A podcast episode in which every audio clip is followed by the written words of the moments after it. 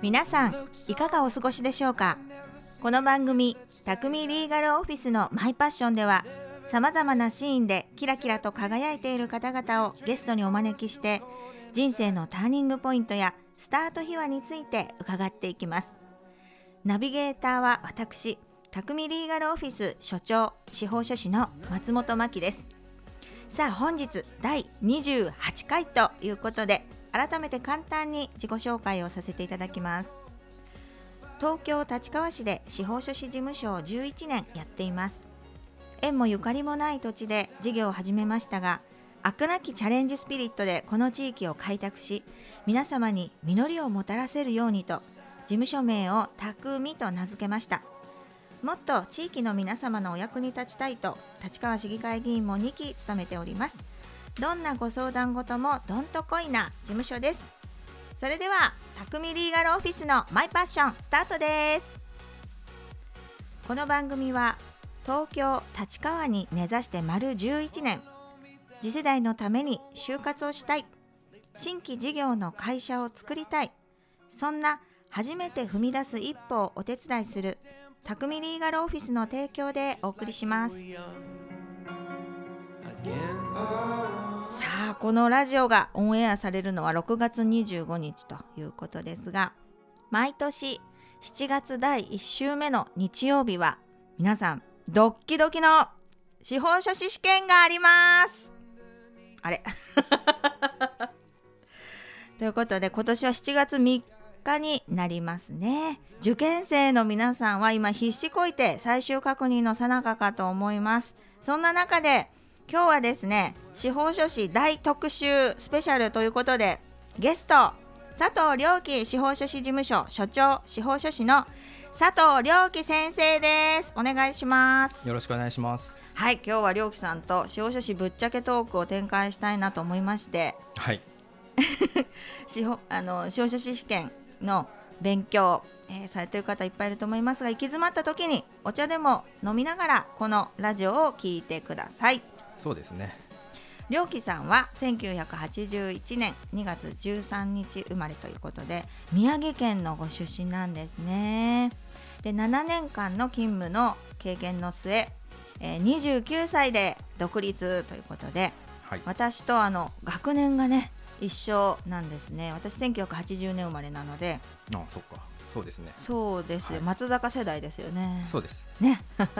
で開業年数もほぼほぼ同じくらいのちょっと先輩なんですね良樹さんがね。私が2010年ですね。あそうですよね、はい。私2010年の末12月あ、じゃあほぼ一緒1日ですね。はい。ね。そうですね。そしてやっぱり良樹さんといえばアタック25ではい優勝した司法書士、私これグーグルで検索したらえ？佐藤良樹で出てきましたよ。Google で検索したの？アタック25しスペース司法書士で検索すると佐藤良樹で出てきますよ。それはもう私しかいない。ん で。それ大事ですよ、はい。このエッジが効いてるっていうのはね。ねもうタック25というパワーワード出ました。もうインパクトありすぎな司法書士先生です。では自己紹介お願いしますはい。えっ、と佐藤良樹司法書士事務所の、えー代表佐藤良樹と申します。えっ、と先ほどもお伝えした通り2010年に開業して、えー今丸12年程度になります。一応事務所はずっと一人でやっておりましてなるべくそのご紹介をいただいてやるスタンスでずっとやっております職人ですよねあそうですねね職人的な感じですねまあ一人でやってるので誰も自分の代わりがいないので、うん。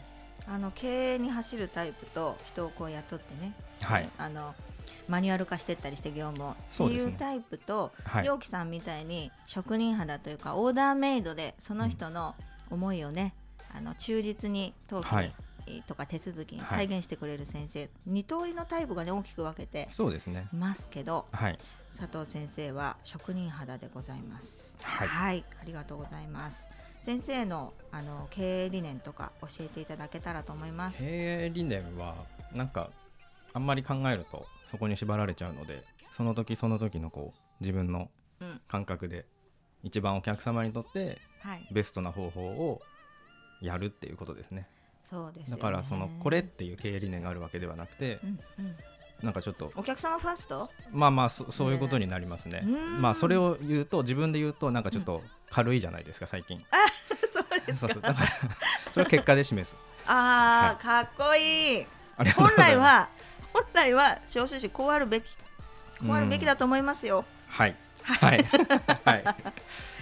であの良樹先生の SNS がいつも面白くてありがとうございす。ますあの朝起きたらとりあえずツイッターを見るとか、フェイスブックを見るっていうことで、はい。司法書士仲間のお友達がすごいいっぱい多いのでいつも勉強になるんですよね。こういう事例がありましたとかこういう方法がありましたとか、そうですね。座座長みたいな感じですよ座ね長？グル グループの。ああそういうこと中グループの。そう。ありがとうございます。良樹さんにいろいろあの紹介してもらったり誘っていただいたりしてそうでしたね。仲間が広がったりしました、はい。本当に感謝しています。そういう時もありましたね。うん。ね。でも私も開業したてだった時に SNS であの良樹さんと知り合って、あなんか面白い人がいるみたいな。で人狼ゲームとかもね、はいやりましたあのねやってくださって。めちゃくちゃやりましたねいろいろあの新しいことにチャレンジしてる先生であのお仕事はもうお客様ファーストでオーダーメイドでやってくださるんですが、ご自身が仕事を楽しんでるっていうのがい。つもはいつも、あの私はこう外側から見ててはい。感じ取れてあこんな風にしなやかに自由自在にお仕事できたら私も楽しいのになってえまあいろんなことがあって ちょっとそう思ってしまいました。いろそうなんですね。んなこと、はい。え楽しいのになって羨ましい感じです。ありがとうございます。はい、で今回はもう試験が間近なので今一生懸命司法書士受験生は、あの勉強してるところで司法書士ってきっとなったら楽しいことがいっぱいあるんじゃないかってまあそれモチベーションですよね。はい。で勉強してるのかと思うんですけどまあいろいろぶっちゃけ投稿したいなと思いまして、いいんですか？はい。でも結局は結論は司法書士やってよかったと思いますよね。それは思いますよ。じゃないと12年も続けてないですからねですよね。はいあ、江戸が一周しましたね。えっと一周したんですよあーねえ受験生ズバリ一言お願いします。受験生に対してはい。えもう頑張れってしか言えないよね。そうですよね。なんだろう。まあみんな頑張ってるとは思ううんうんですけど、うん、まあ結果が全ての世界じゃないですか。国家資格って。そうなの厳しいですよね。そうそう。あのねどんなに趣味を諦めても、うん。プライベートを犠牲にしても、うん。受からなければ評価されない。はい。だもうそこを目指してやるしかないですよね。そうですね。あのロースクールの制度が始まってから、はい。弁護士さんって大学院大学終わって大学院に進んでそれであの若くしてこう、ねはい。資格を取る弁護士さん増えてきた中で、司法書士っていう資格は、はい。い、ろんな多種多様な年齢層もそうですし、はい。70代を超えて資格取る方もいますしね、それから背景もあのー子供さんがいてか家庭がいてという方で取ったり、はい。お仕事しながら勉強したり、はい。それこそ大学生で取っちゃう人もいたりとか。本当多様な背景の中で、はい。今みんな勉強してるんだと思うんですね。はい。ねでそのいろいろな理由があるかと思うんですがもう合格って結構残酷だったりしますそうよですね。ねまあ私は平成18年の合格だからもうだいぶ何年前ですか？何年前ですか？25の時なので16若年前。くして。16年前なんでもうだいぶ感覚的には忘れてきちゃいましたけど、私13年前。あんまり変わんないですよね。今度20代。14 20代ですもんね。20代取りましたけど、いやー私ずっと C 判定だったんですよ。あもう D とか、はい。で最高でも模試で C しか取ったことなくて、はい。もうダメだこりゃ。そしたら平成20年の試験はまれに見るうークソ問題。そこはいいの？クソとか言っちゃって。問題作ってる人すいません。それは何良くない問題？難しすぎた。あのー変わった問題が出たんですよね。それで上位の人たちがじょあのー常連さんあー A 判定、はい。ベテラン B 判定ベテランの方々がね。その変化に耐えられなくて。大こけしてなるほどで私がもう時間もないし、はい。よく問題が分からなかったので、はい。登録免許度のところだけとりあえず1000円って入れとこうと思って。せい先生これはじゃあ平成20年に合格された方々は あの変化にあの対応しやすい。みんなごめん。なんか変態が多いってことでいいですかね。その時にちょっとね受はい。かった人たちは、一癖ある人たちが、やっぱり。えやっぱりって言っちゃダメですね。え、同期で集まったりしますか？あのあし集ますよ。め最近はもう時間がだいぶ合格してからだいぶ時間が経ってこう連はい。絡取る人も少なくなってはきましたけど、えええ必ず連絡取ってる人は何人かいるので、ええ。まあね。ああのたまに会ったりそはしてますよ。うですよね。一生もののねこの苦楽を共にしてきた感じがするから、はい一生ものの絆ができるんですけど、そんな私は試験だったんですがりょうきさんはどうでした？何年くらい勉強したんですか？3年。3年で取っちゃ3ったの？回目。3回目ですね。えー、でお仕事しながらだもんね。そうですそうです。うん。だからその新卒で司法書士事務所に、まあ、バイトで就職して、うん、同志社。そう卒。同志社を卒業してう、ん。まあいろいろ縁があって千葉の事務所に入って、はいはい。で司法書士ってなんだか分かんなかったんですけど存在が分からずに司法書士事務所に入っちゃったんで、でそこでこう東本取ったりはい。いろいろしてるうちにあこれは私に向いてるなと思ってうん。勉強してみたっていう感じですね。取れた。まあまあももちろんねやるからにはやらないと難しいなってはあの勉強して思ったので、まあ、3年まあ自分の中ではもっと早く受かってもいいかなと思ってましたけど、うん、うん。まあでも3年、うん、まあ、今考えると3年でよく受かったなと思いますけどね。りょうきさんはあのマルチな才能があって天才だからね。私本当に尊いやいや敬する。ないないですよ。マルチな才能は。マルチな才能があってだって本を書いてるじゃないですか。本はあの、まあ、もちろんオファーがあって、えー、すまあ、一緒に書いてそんなオファー来たことないよ。へそえれは自分から売り込めばいいんじゃないですか。だってあー書いてほしい人いっぱいいると思いますけどね。特に現役のな市議会議員さんで司法書士でってなるとだいぶエッジが立ってると思うんですけど。私のね暴露。多分このこのラジオを聞いてくださった出版社の方が多分も お待ちして明日以ますうもう多分電話が鳴りやまないんじゃないですかはいご報告させていただきはい。はい、でもねあの良樹先生のあの本を私初めて見た時に市民に市民にとかえ？皆さんにここまで公開しちゃっていいの、みたいな私たちのノウハウを？みたいな。ああの合同会社の設立の本です、ね、そう。はい。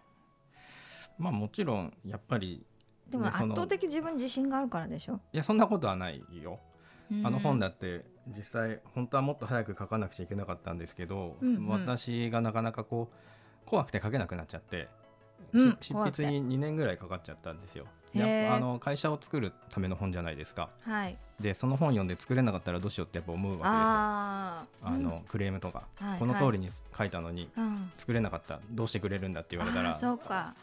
あのいろいろそう最悪な状況を想像するわけですよ。その全国の本屋さんから回収しなくちゃいけないとか。ああ返品。はい、うん。そういうの想像したらなんか急に怖くて書けなくなっちゃって、あー責任が伴そうですそううですからうん、へえすごいね実際あの本が出て 4,、はい4年経ちましたけど、うんそういう話は聞いてないので、うんうんまあ、多分大丈夫なんだろうとできてますよ、はいてかバイブルになってますねみんなあのたまにですけど自分でもできるんだけど時間がないから、あの今回は依頼させてもらうって言った背景にりょうきさんの本持ってたりするおあ客そう。います。それはなんか自分でできるけどねみたいな。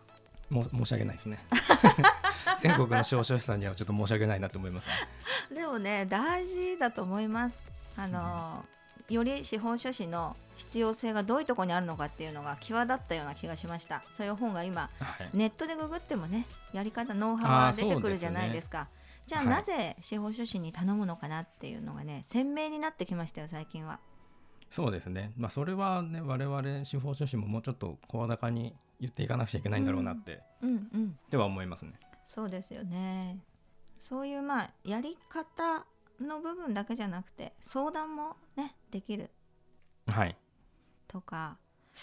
うん。まああと本にこう表現できないようなケはい。ースバイケースがいっぱいありますね、てかむしろそっちの方がうん。あの相談受けてると多いじゃないですか。多いですね。あの本当基本中の基本だけで済む登記ってほほとんどなくてはい。あのどんな登記でも、うんうん。だいたいこうい最低1個か2個ははい、このあれこれっうん、ていう論点があって、そうですね。調べてとか聞いてとかするじゃないですか、はい。なんか早死にしたんじゃないかなと思いますよね 思いません？うーん大雑把だから。寝ると忘れちゃうから。それは羨ましい。向いてますね。でももう受験生の方今一生懸命知識入れてるとこだと思うんだけどはい。もう勉強したくないってこれが終わったら勉強から解放されるのかなと思ったら大間違いですよね。ああそれはね今の時点でそれ言っちゃうとなんか気の毒だけど、終わりなき旅みたいな、ずっと勉強なんですよね、はい。この資格はね。ゴールないですからね、調べて、で、えーっと勤務してる時に私は思ったのがもう毎日調べてるじゃないかって。うんはい。でボスの先生もあの分からないから調べてるなっていうのを間近で見ててあ、はい。じゃあ自分も開業しようっていう自信になったんですよね。結あ局結局調べるからボスでも私も同じスタートラインなんだこの一つの案件に関してって思いました。それはプラス思考ですね。大雑把で前向き、だからいでっかいミスもしたりするんですけどそうですよね。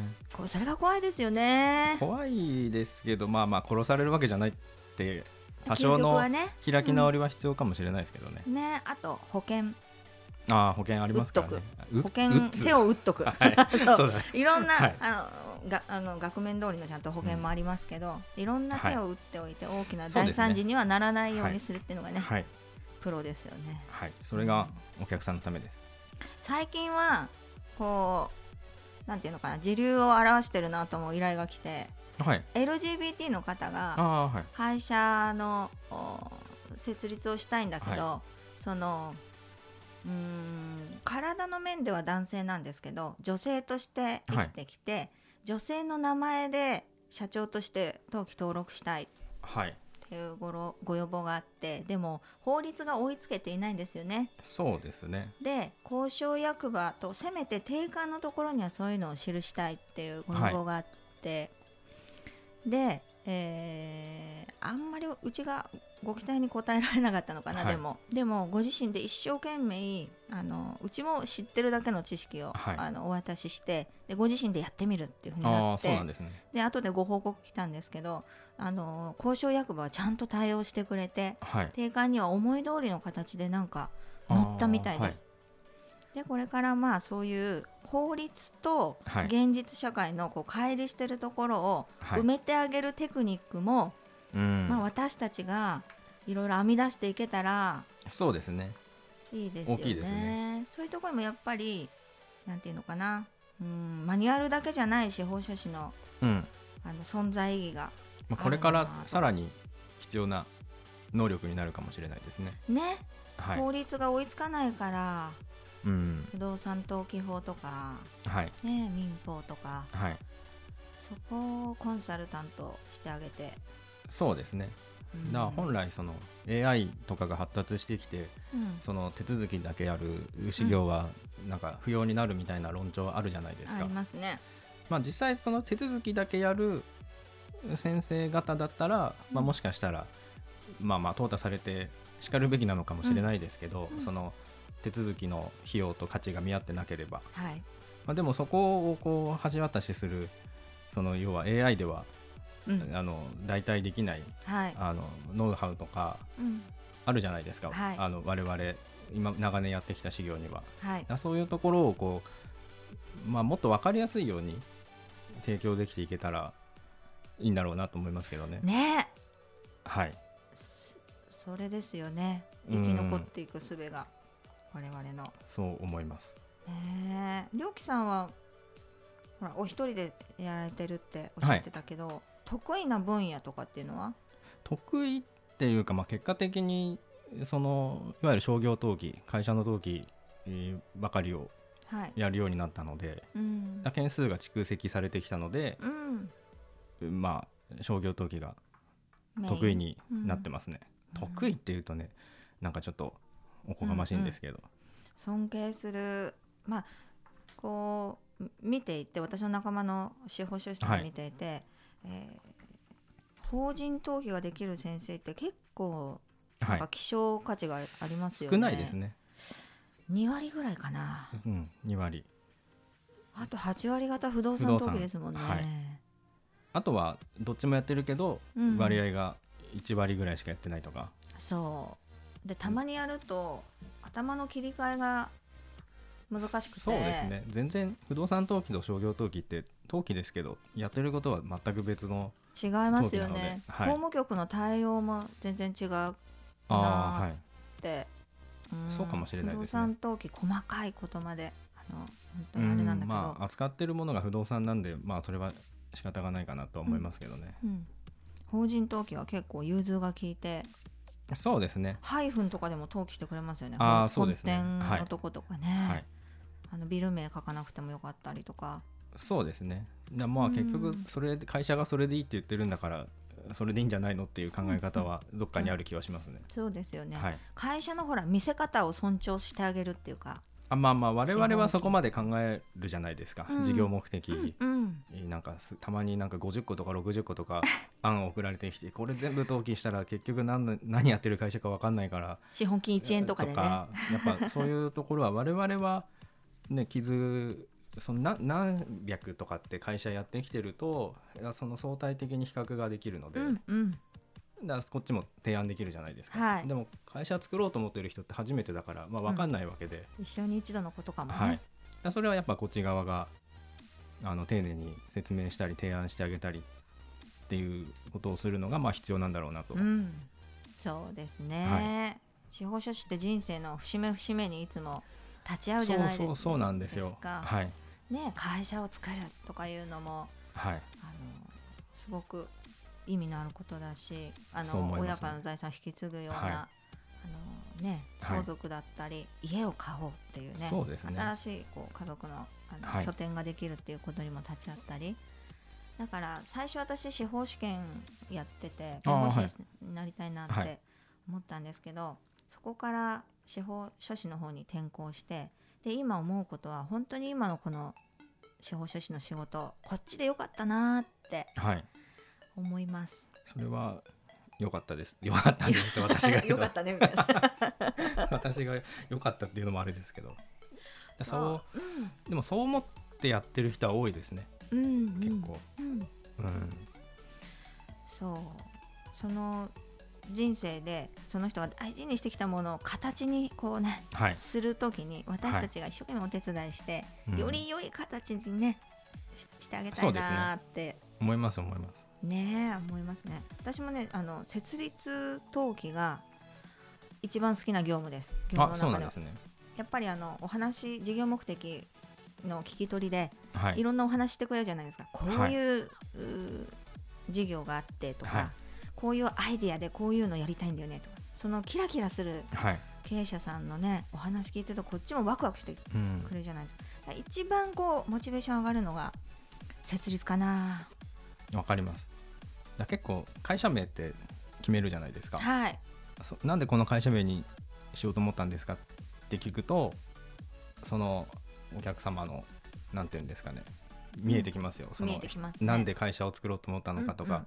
まあ人柄とか、はい。うん、見えてきますね。ねえ。そこがやっぱり一番こっちからする質問では好きな質問ですね。ね。うん。そう。あとあこういう事業私もやってみたいなってちょっと思ったねああまあそういう話をね お金をいただきながらそのいわゆるビジネスモデルを聞けるっていうのはそれはまあいい職業だなと思いますけどね。うん、本当あのやりがいがあるお仕事です。はいでは、えーまだまだ良樹さんに伺いたいことはいっぱいあるんですけど司法書士ぶっちゃけ話について続きは後半で。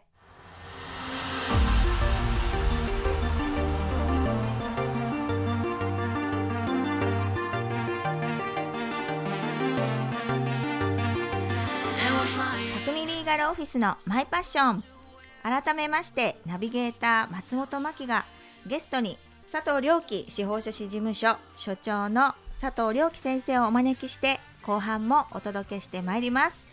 良樹さん前半でいろいろ真面目なお話を伺いましたけれども後半では良樹さんにもっとぶっちゃけていただきたいと思います。わかりました。まあ、開業していろんなお客様があのいらっしゃるなって世の中は広いなって本当思いますよね。そうですね。で良樹さんがね結構あのー SNS ではい。鋭い指摘とかをするのでいつはいも私はスカットジャパンなんですけどね、鋭い。はい イラッとするお客さんとかもまあいたりもしますお客様は本当に神様なんですけれどもやっぱり私たちみたいにあの資格修行ははい。あの仕事を選べるっていう良さもありますよね。はい。あの独立してるっていうところで仕事を選べるっていう、ねはい。こともありますよね。で良樹さんが、あの書いてることが本当にそうだなとかって思うことが多くて。はい。ありがとうございます。で一人でスカッとしてるんですけどまあ失礼なね司法あの司法書士じゃない、はい。不動産屋さんとか、はい。銀行とかねたまにいて、うんえええって思うんですよ。で多分悪気はないと思うんですけど。そうですね。あ悪気はないと思いますよ。知らないんだろうなとか思ってましてね、もうね私なんかでもね小心者なのでついついあの小心者？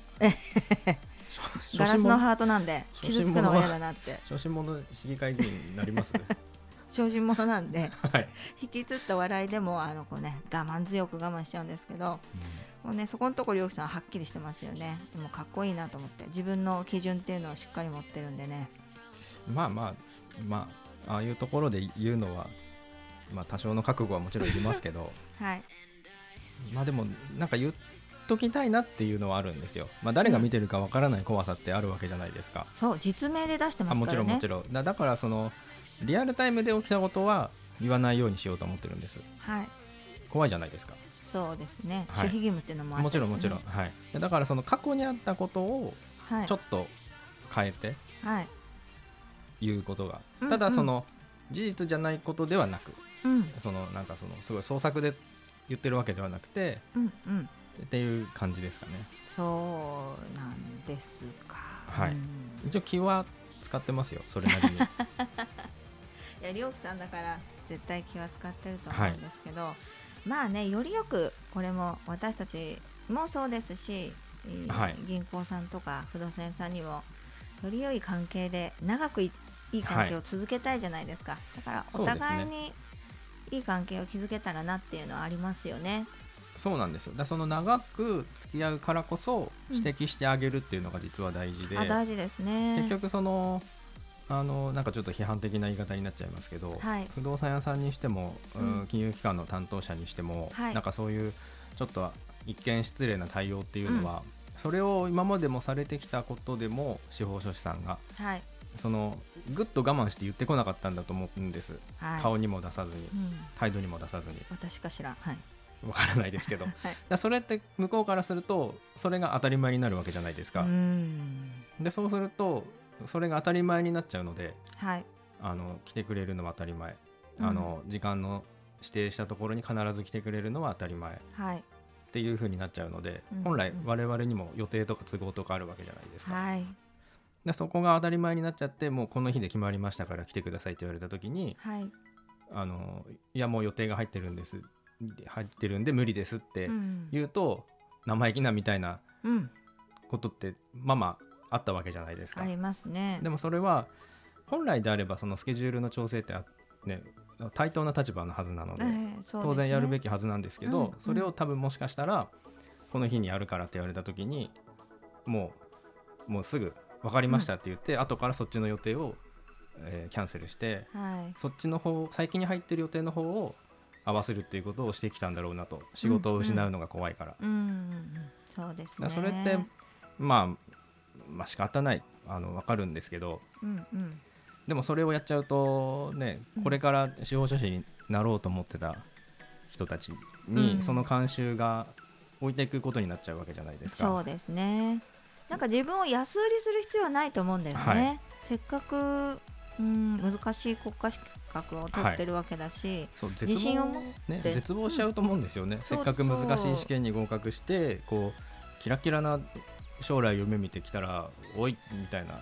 ところはありますよね。プロの洗礼みたいのがね、私もなってみてびっくりしたりしたんですけど、やっぱり司法書士って川の流れでビジネスの川の流れでいうと一番川下にいるじゃないですか。はい、それはまあ間違いないとは思いますね。不動産屋さんはい。が売り主と買い主を見つけてきてはい。仕事を成立させたり、弁護士さんがね和解をさせて、はい、えー所有権の移転が決まったり、はい、銀行さんが担保の設定を、おー事業資金としてはい。決めたり、でして最後の最後の手続きに我々がその、実態に合わせて、えー手続きのところをねはい。するっていうゴールのところにいるので、はい。い、ただくっていうどうしても皆様からいただく感が出ちゃうんですよね。はい。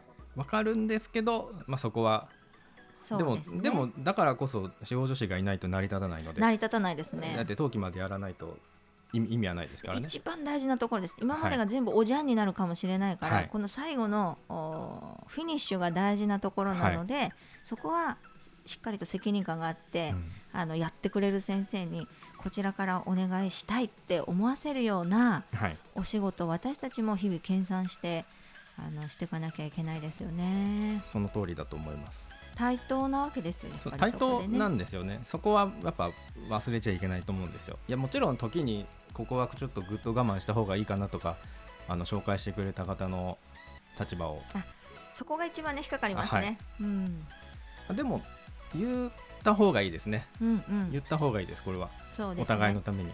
そうですね、はい。でこれが理解してもらえないようだったらきっと遅かれ早かれ決別するはい、うご縁だったのかもしれない。はい、もう長く続く人ってあの不動産屋さんも銀行の担当者さんも私、はいこう経験がありますけどすごく尊重してくれますね。そうですね。決済の日取りをね決めるときにも、まずは司法書士さんの予定を聞いてみましょうかとか、はお客様にその一言があることでお客様もだだっこみたいにはならないんですよ、はい。そういうもんなんだなって思ってくださって、結構たまにその費用見積もり出すとあのはい。費用高いって言われることあるじゃないですか、あります。でもあれ実際本当にお客さんに聞いてないパターンとかありますからね。ええもう不動産屋さんとか銀銀銀行の方々がはい。今までやってきた金額と比較してあそうそう。高いって言っちゃってるお客さん支払うお客さん本人が言ってるんじゃなくて、うん。間に入ってる人が言う。なんだそれって思う時はあ私理不尽だなと思ったのは抵当権2本の抹消なのにとか住所変更も入ってはいいるから、だい。たい3申請ぐらいになるなっていうことで、お見積もりを抹消の方のお客様に出したら仲介が、い、やいつも抵当権1本抹消の時には2万でやってもらっているのでこんな見積もりじゃはい。ダメです、2万でやってくださいっていう。免許税も込みで？免許税も免許税も込みで。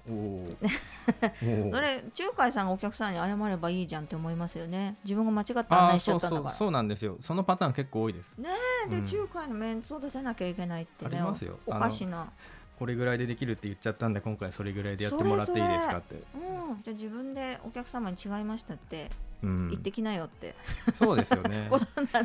そこでじゃあまあ今回はってやってしまうのかうん、っていうところはなかなか難しい判断ですよね。歯を食いしばってね考えるっていうかね、っていうかあとなんかちゃっかりしてるのがほらえっ、となんだっけ？えーワンルームのマンションとかでもねよくあったりするんですけどお売り主さんからは本人確認のお金取れないから出張してたりするのに、はい。だから0円でやってください。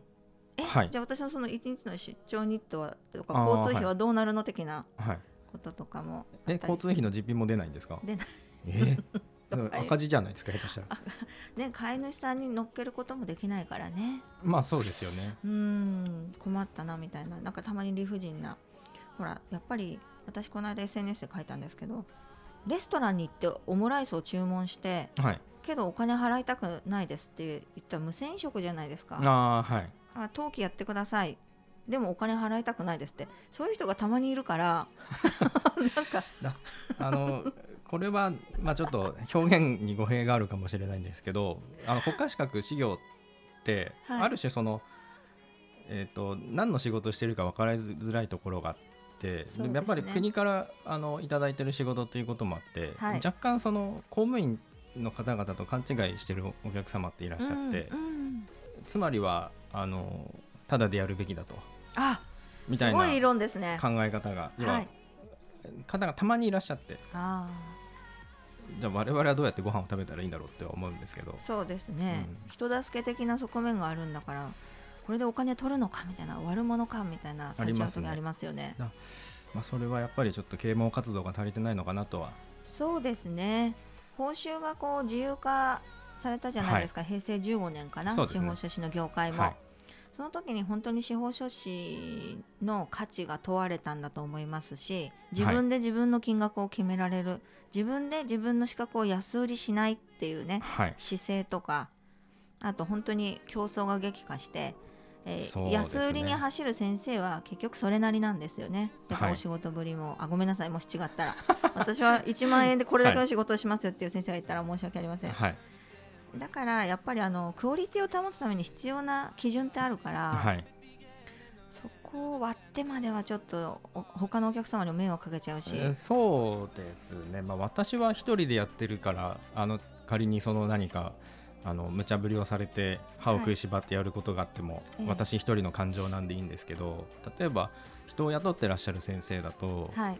ね、それをじゃあうん。スタッフの方にやらせるってなった時に、はい、そのスタッフの方々はどう思うのかなと。そうですいうね。時はありますね。う。んうんうん、あのこの間も聞いたんですけれど大手の某司法書士法人、もうすごいです某よ。某ですか？某。某ですね。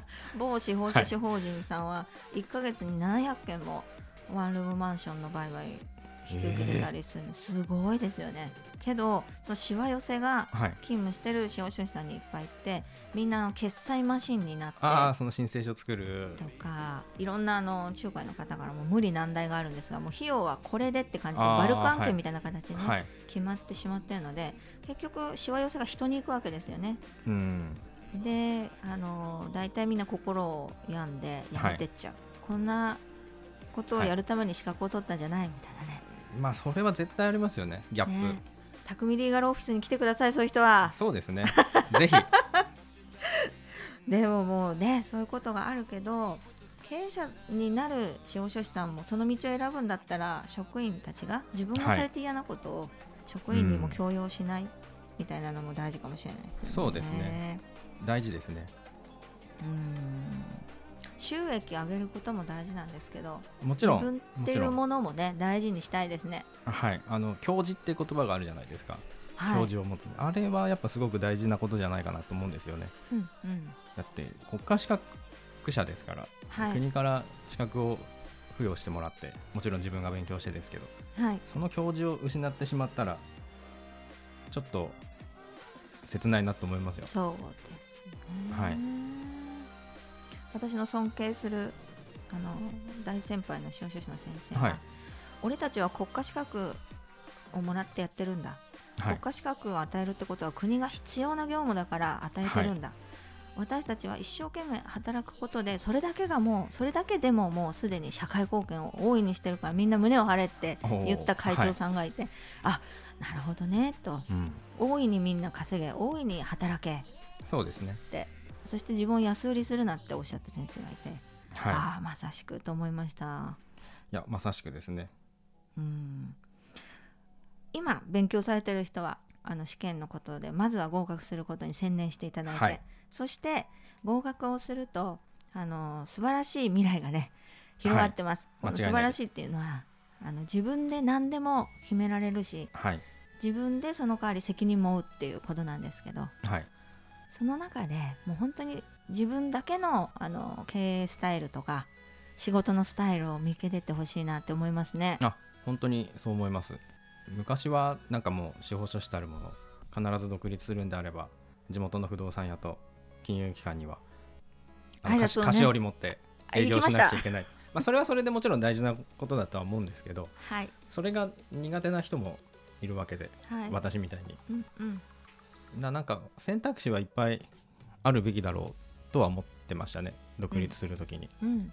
そそれ必ずそれをやらないとはい。その司法書士としてはい。あの成功しないのであればうんうん。それはなんかこうちょっと言い方悪いですけど資格の魅力はないなと思ったんですよ。うん。本当はもっと可能性があるはずなので。そうですね。りょうきさんはもうりょうきさんの大輪の花を咲かせてるから、まだまだですよ。まだ全然タンポポですりょうきさんの野望、将来展望を伺いたいんですけど。あ将来展望はあのー大体その通りにならないんで。まずは今を頑張る。明日を頑張る。今年頑張る。うん。でちょっとなんでしょう。気持ちに余裕が出てきた時にまたがん考える。うん。結局その長期計画って今までも考えてきたことはありましたけどはい。あのやっぱり世の中の流れも関係することですしね。最近だと円安がすごいとか原油高がすごいとかはい。ロシアとウクライナのこととかいろいろこの自分一人が考えててもどうにもならないえーことって必ず発生するじゃないですか、はい。あの今日明日大きい地震が発生するかもしれないですし。そうです、ね、でそうするとななんか長期目線も大事なんですけど今何があった時にでも自分がどう動けるかっていう状態にしておくっていうことの方が大事かなと思うんですよね。うんなんでそのそっちに重点を置いてはい、考えてますね。今をもう精一杯悔いがね残らないようにやるっていうことですかね。そうですね。はい、わかりました。ということで、名残惜しいですが、今回のゲストは佐藤良樹司法書士事務所所長司法書士の佐藤良樹先生でした。ありがとうございました。ありがとうございました。はい、あっという間にエンディングのお時間です。えー、良樹さんはね、あの司法書士仲間の中でも本当にあの頼れる仲間です。みんなだからうーん喜んで周りに集まってるというか で今日こうして改めてお話ができてよかったまた良樹さんと今度飲みに行きたいなと思いますあよろしくお願いします。お手柔らかにお願いします。また行きましょうはい。はい。それではまた次回お会いしましょう。素敵な一日を。この番組は地域に根ざして丸11年、初めて踏み出す一歩をお手伝い、心の中に秘めていたものをいざ行動に移すとき、ぜひ、匠リーガルオフィスを。以上の提供でお送りしました。